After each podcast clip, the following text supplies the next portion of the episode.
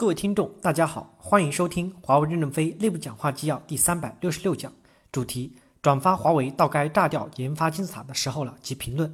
任正非签发于二零一六年八月五日。接上文。三十一，组织的这部分描述很认同。架构专家等好像是为了树品牌，直接作战基层人员那种扎根持久奋战的环境不好，矩阵式管理和沟通繁琐等等。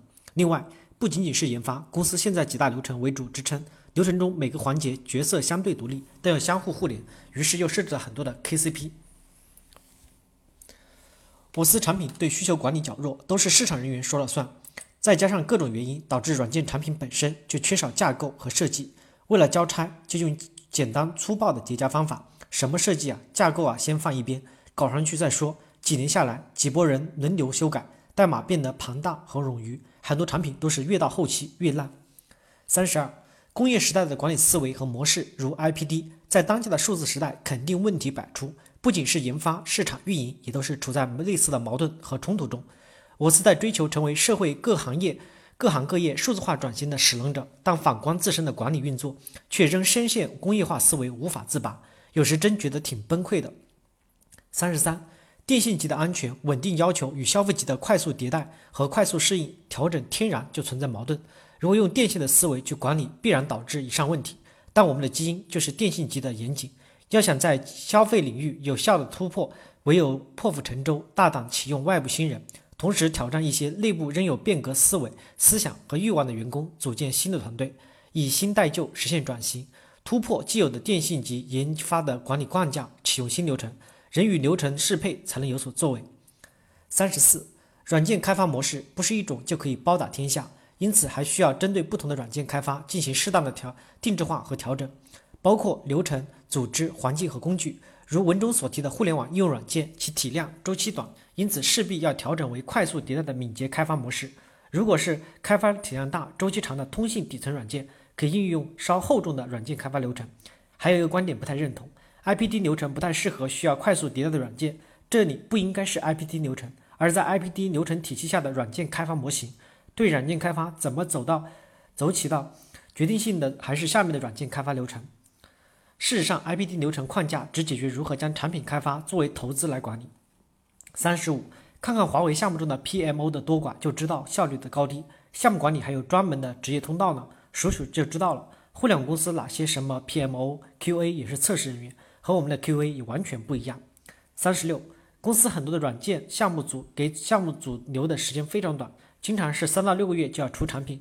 从另一个方面讲，就是前瞻性不够，产品不需要的时候根本就不布局，等产品要的时候根本不给时间做探索，这样做出来的产品质量可想而知。过去成功的产品基本上都是提前布局，等产品要的时候，基本路都打通了。这个时候说三到六个月就可以从容应对了。海思现在做法也是一个技术样片加一个产品样片，中间相差半年到一年，这就非常合理。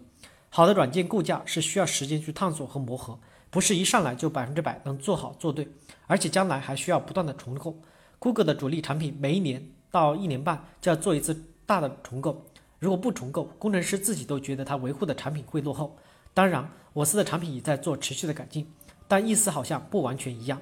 我们更多的关心的是竞争力，人家关心的是架构可持续发展。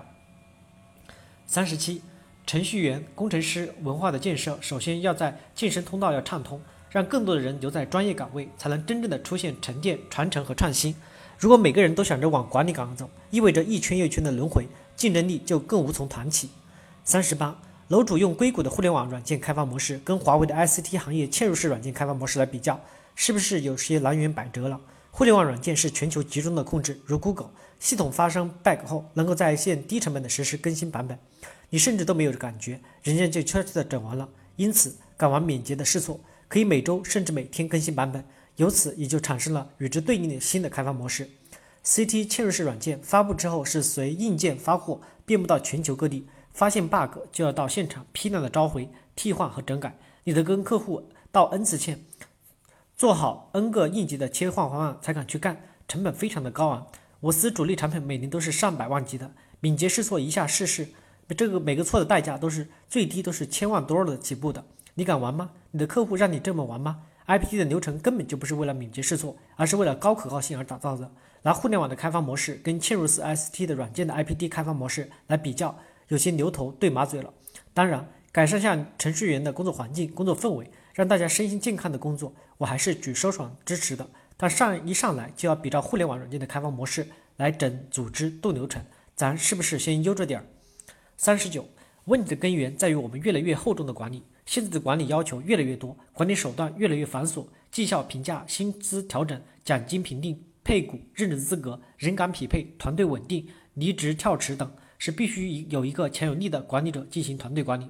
从 PL 开始，要想管理好团队，必须抛弃技术走向管理，导致无精力专注的技术管理是需要灰度的。但是我们现在的管理，特别是绩效、薪资、奖金、配股、任职、人岗等，更多的是对复杂多变规则的理解和执行。导致管理成本进一步的上升。感谢大家的收听。